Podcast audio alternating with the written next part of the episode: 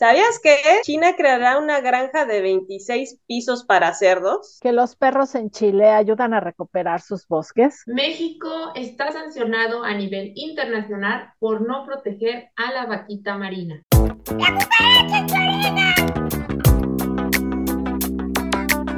Bienvenidos a otra emisión de La Cucaracha en tu oreja eh, su único noticiero con las noticias animales más importantes de la semana. Y como siempre, los saludamos, Enriqueta Garrido, Adriana Cosío y su servidora Sandra Hernández. También les recordamos darle like, compartir en sus redes sociales y suscribirse a nuestro canal para que te enteres de todas las noticias del mundo animal.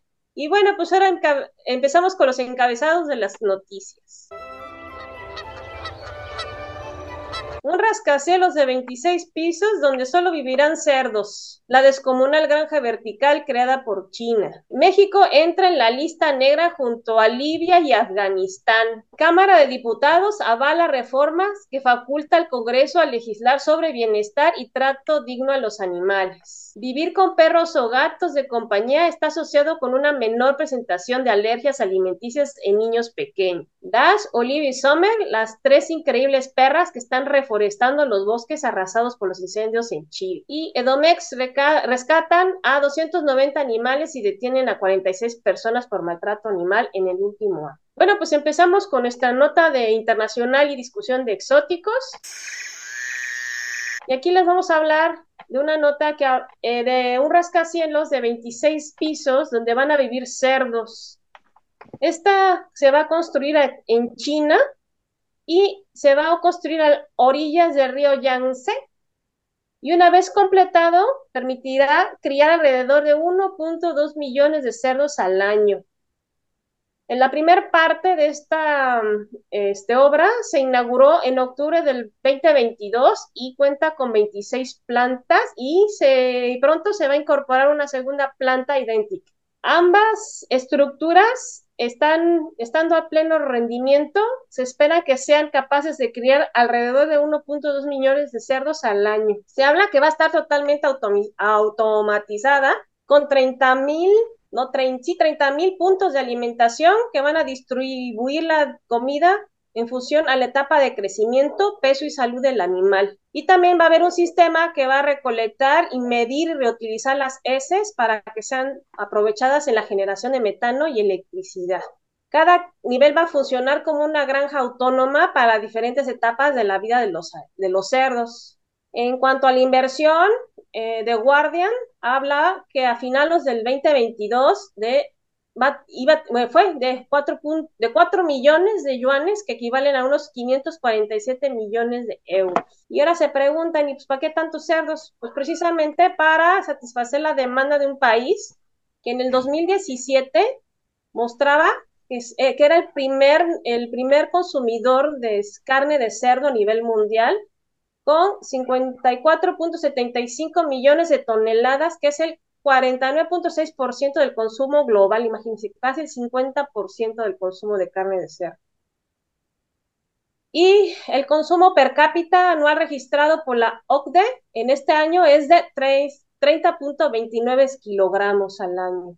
También el cerdo tiene un valor cultural como símbolo de prosperidad en China y su precio se vigila como una medida de inflación.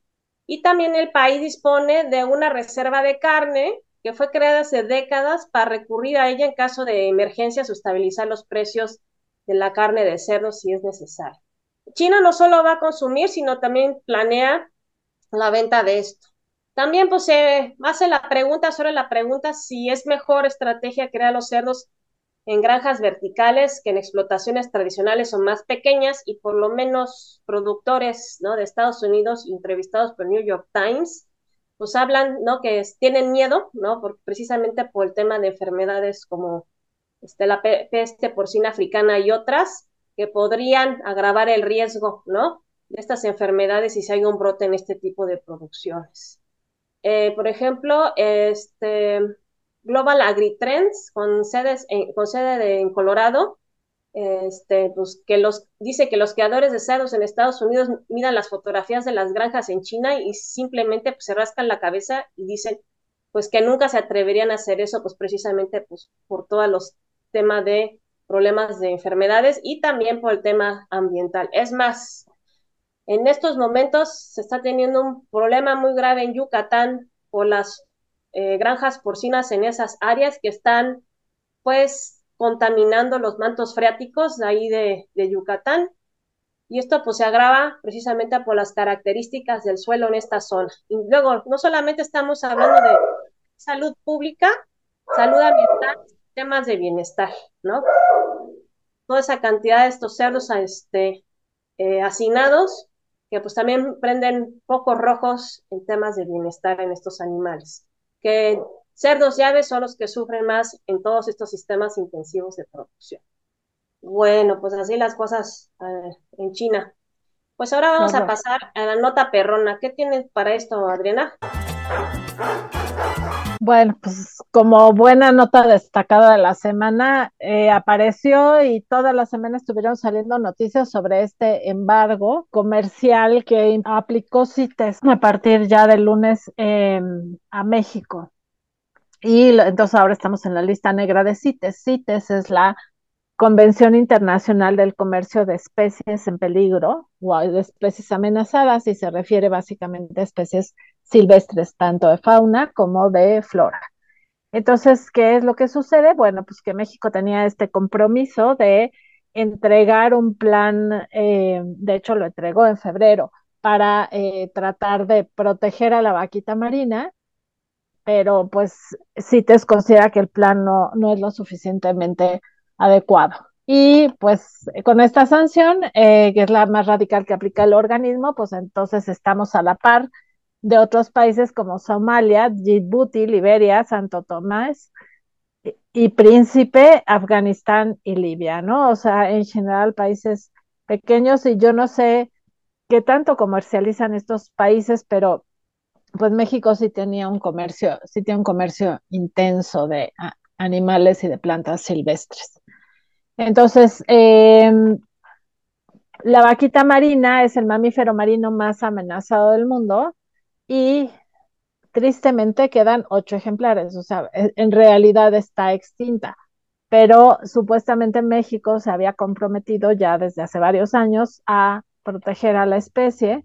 Ella vive en el Mar de Cortés, que está entre la península de Baja California y las costas de Sonora y Sinaloa, y bueno, eh, su, extinción está relacionada con la pesca de la totoaba, que es em, el pez más grande del Golfo de California y otra vez los chinos consideran que una parte del cuerpo la totoaba, la vejiga natatoria, tiene poderes afrodisíacos y, pues no sé qué otros poderes y entonces pagan mucho dinero por eh, esta vejiga natatoria y entonces lo que hacen es eh, pescar de manera ilegal y sobrepasando las cuotas y utilizando equipo que no está permitido con redes de arrastre y en las redes de arrastre se quedan atoradas las vaquitas marinas, ¿no? Y entonces esto hace, pues justamente se quedan atoradas en el fondo del agua y se acaban ahogándose, ¿no? Entonces, este, además, pues parece que para variar en México, los grupos criminales pues se han metido también al comercio de la totoaba.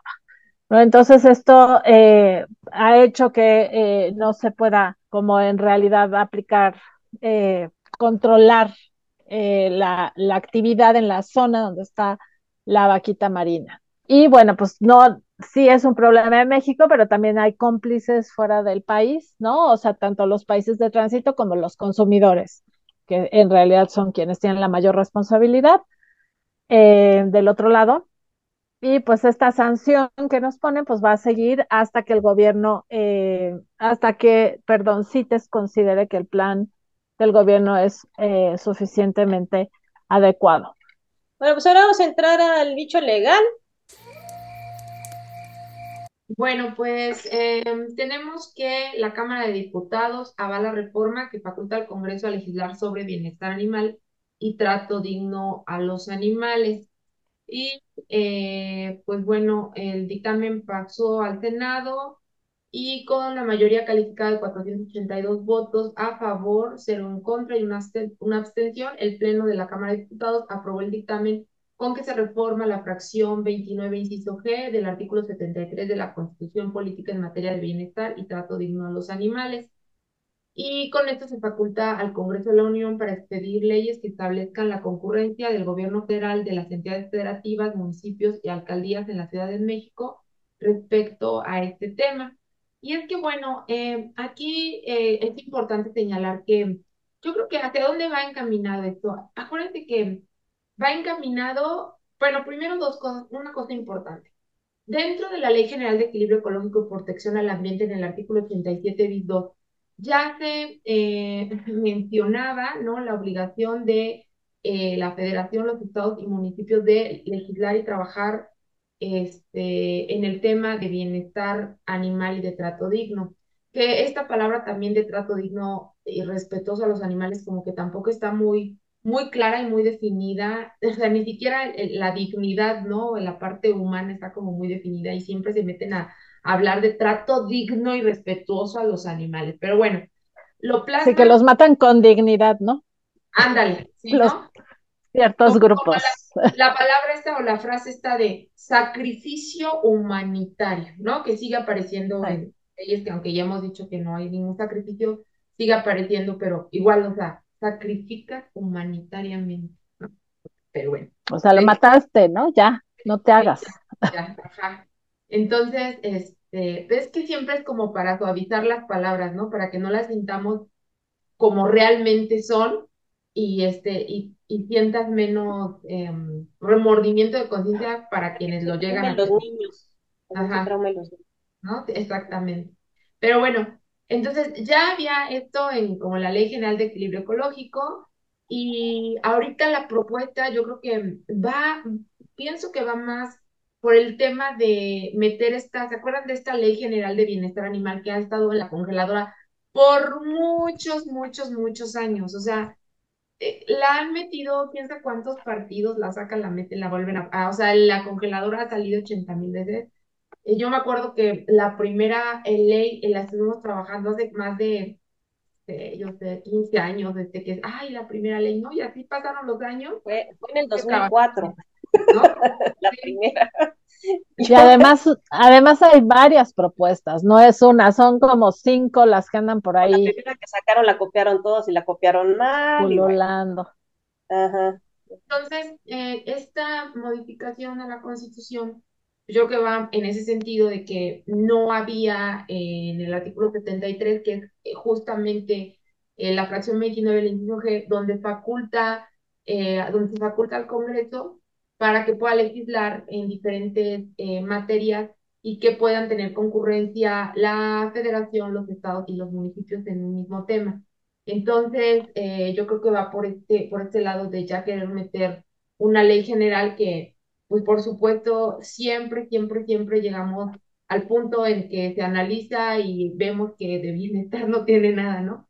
Porque siempre le ponen es siempre la ley general de bienestar animal, pero ya que empiezas a leer y te empiezas a adentrar en la ley, acá diciendo que es una porquería, es un, ¿no? Este, siempre en beneficio de quienes se dedican a la explotación. Entonces, pues bueno, a final de cuentas, ahí está la propuesta, ya está ahí este, eh, aprobada y eh, la cosa es que las leyes que se vayan a, a sacar, pues sí vayan encaminadas a esta parte de bienestar animal. Y en el artículo 87 bis pues bueno, ya también está ahí una, una facultad para, para trabajar de manera conjunta federación, estados y municipios. Gracias. Y pues ahora vamos a entrar nuestra cápsula científica este, desde la ciencia. Vamos a platicar de los beneficios tienen o de uno de los beneficios que tiene que los niños convivan con perros y gatos. Eh, eh, obviamente perros y gatos sanos, ¿verdad? Pero esto creo que no es nuevo, creo que se, ha, hay como mucha evidencia de que ayudan a estimular el sistema inmune, pero lo interesante de este estudio del que vamos a platicar ahora, pues es que es un estudio bien amplio, ¿no? Se, se hace en, en Japón con 65 mil niños. ¿No? Bueno, se, toman datos de 65 mil niños, tanto en etapa de desarrollo fetal como eh, niños hasta antes de los tres años. Y eh, dentro de este rango de edad es, un estudio hecho por el Centro Fukushima el Centro Regional Fukushima para el Medio Ambiente y estudios de la infancia de Japón.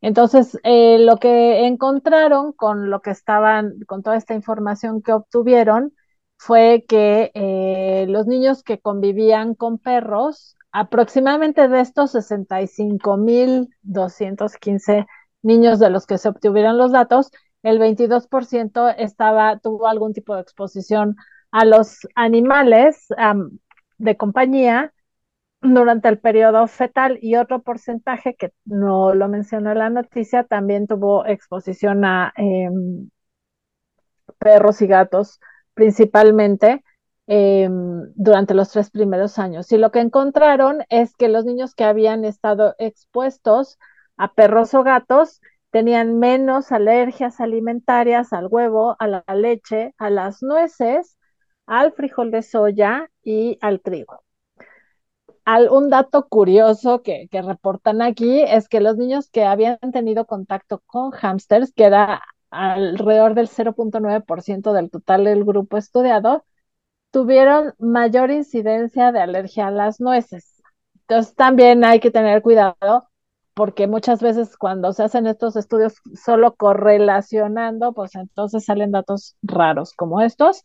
Pero lo que dicen eh, quienes hicieron el estudio que este estudio no puede determinar si hay una, un, como un vínculo específico entre la exposición a los animales de compañía y las alergias alimentarias como una causa, ¿no? De que, que el hecho que tengas, que convivan con estos animales, pues evite que haya alergias alimentarias directamente.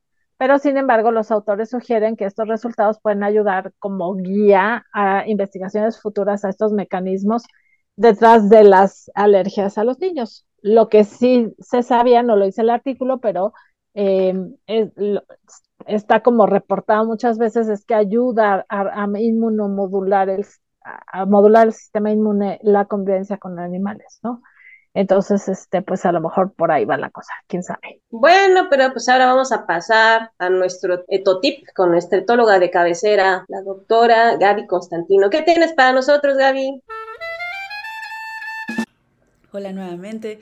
¿Qué tal la nota que comentaron sobre que los perros distinguen las malas personas? Bueno, pues no haremos juicios, los perros tampoco hacen juicios morales, eh, o no al menos como nosotros los humanos, pero la conclusión de esa investigación es que los perros pueden distinguir quién les da señales que les dé seguridad en un evento, sobre nuestras acciones, es decir, en quién pueden confiar y quiénes se comportan de forma agresiva, ya sea con gestos o verbalmente, y que no les hacen sentir confianza. Ya hemos comentado en otras ocasiones que los perros nos observan todo el tiempo.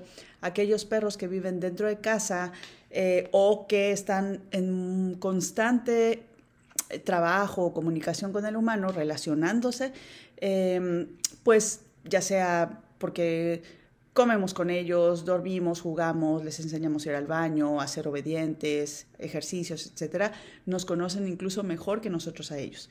Entonces, esa habilidad de inteligencia que tienen los perros de poder identificar cambios en nuestra gesticulación, eh, aunque sea muy leve, también en la entonación de nuestra voz, nuestros movimientos corporales y posturas de cuando estamos agitados, tristes, enojados, eh, tranquilos, felices, etcétera, asocian todo para poder saber cómo nos comportamos con ellos, cuándo los hacemos sentir bien o con qué personas no se sienten cómodos ni bien y quiénes los tratan mal. Alguien que les es confuso, como que a veces en una misma situación la persona sea muy amigable y cariñosa, pero de repente regañe o rechace. Ellos aprenden en qué situaciones los castigas y qué de tu voz y de tu gesticulación está relacionado a eso. Y te daré ejemplos de situaciones confusas, que a veces permites que te salude brincándote y te da mucho gusto, pero a veces lo regañas por lo mismo. Eh, que si a veces permites que te mordisquee, pero a veces ya te duele y ya te molesta. Eh, que cuando juegas brusco. Entonces, cuando haces esto de forma repetida, y que a veces sí, a veces no, eso les genera, les puede generar ansiedad. Entonces, mm, que si quieres que orine y defeque para que puedas entrenarlo, pero lo regañas porque lo hizo donde no debe, Bueno, pues primero nos ganemos su confianza y luego corregimos el sitio de eliminación. Estos son algunos ejemplos de infinitos. Así que procura que tus acciones sean claras para tu perro. Se necesita precisión y constancia para enseñarle lo que está bien y lo que no está bien para ti. Procura no aislarlo de la convivencia si es un perro sociable. No lo forces a interacciones con personas o situaciones que él trata de evitar. Y al que un perro y gato puedan convivir con otros de su especie y más aún con el humano en su día a día, permite que se les dé la oportunidad de enfrentar retos, a ser curiosos, a pensar, a aprender, a relacionarse, a cómo comportarse y esto incrementa su inteligencia. Muchísimas gracias Gaby, como cada semana. Y ahora vamos a pasar a nuestras noticias para reír o llorar en la madriguera. ¿De qué nos vas a hablar, Enriqueta?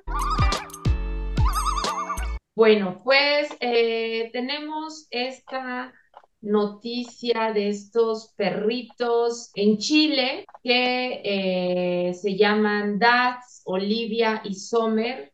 Las tres increíbles, perdón, perritas, son perritas las tres, que están reforestando los bosques arrasados por los incendios allá en Chile. Y es que eh, cada vez que salen a pasear por los bosques de la región de el Maule, en el centro de Chile, estas tres perras Border Collie hacen una labor titánica mientras juegan y corren entre los árboles. Eh, están cargadas con unas alforjas especiales, que son como estas como mochilitas que les ponen, en donde eh, dispersan semillas por los suelos de estos bosques devastados por los incendios forestales que han destruido más de 467 mil hectáreas en todo el país y que han dejado también este, víctimas, pues por supuesto, bueno, humanas, pero se habla de un número aquí de humanas, pero no se habla también de todas las víctimas de los animales, ¿no? Que han eh, muerto en, estas, en estos incendios. Y eh, pues bueno, eh, estas perritas que hacen este increíble recorrido de una a dos veces por semana, dependiendo, perdón, del clima, y las perras cubren una superficie de entre 30 y 40 kilómetros. Estos perritos Border Collie, que mm, pues son, bueno, están reconocidos porque son también inteligentes eh, y han sido entrenadas por su dueña, que es la que eh, les enseñó a hacer estos recorridos, poniéndoles las semillas en sus, en sus mochilitas. Y eh, pues eh, también están entrenadas para no, eh, pues no meterte con los, con los animalitos silvestres que se encuentran en todo su paso, en sus recorridos, ellas van a lo suyo, van, juegan, recorren, tiran sus semillitas. Y entonces eh, resulta que esto ha sido muy benéfico para toda el área, ya que pues se, se, han, este, han crecido nuevas plantas, nuevos árboles, y la vida pues está volviendo otra vez a los bosques. Entonces eh, decían que bueno, si esto no llegaba a, funcionar como ellos eh, lo estaban planeando, pues decían, bueno, por lo menos las semillitas también, los pajaritos comerán semillitas y, ¿no? Este, después se hará esto de la polinización, pero eh, lo importante es que sí está funcionando, que sí se están, em, sí se están, pues, reforestando los bosques de la zona con estas plantas que además pues te mencionan que son eh, además nativas y que pues están desarrollando eh, exitosamente por ahí. Entonces, pues un aplauso a nuestros animalitos, a Daz, a Olivia y a Sommer, que este, pues están haciendo esta labor de reforestación eh, que tanto ayuda a las zonas que fueron afectadas por los incendios ahí en Chile. Bueno, pues después de pasar esta nota tan bonita, pues nos toca las noticias sobre maltrato animal en las secciones salvajes.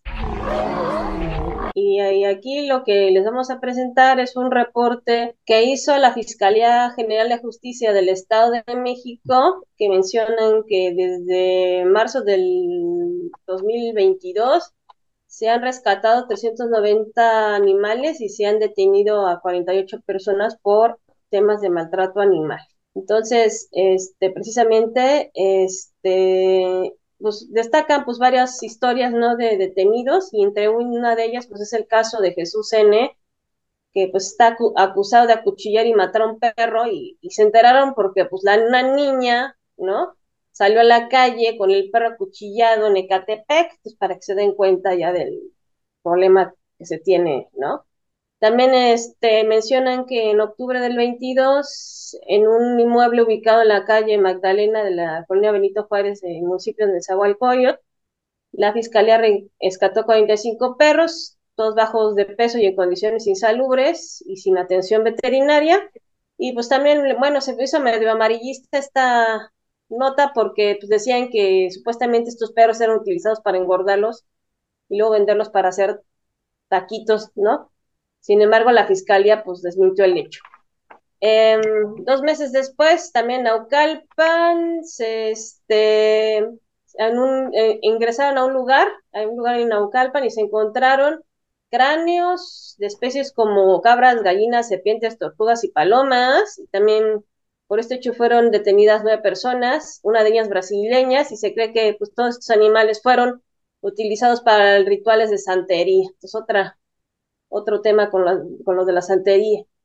Y nuevamente, este, pues, este, pues lo más sonado del, del 2022, pues fue la detención de Jesús N., por acuchillar y matar a un perro, ¿no? Y bueno, se hizo viral porque precisamente pues, salió la niña, de, yo creo que muy probablemente dueña del perro, pues con los perritos en, brazos.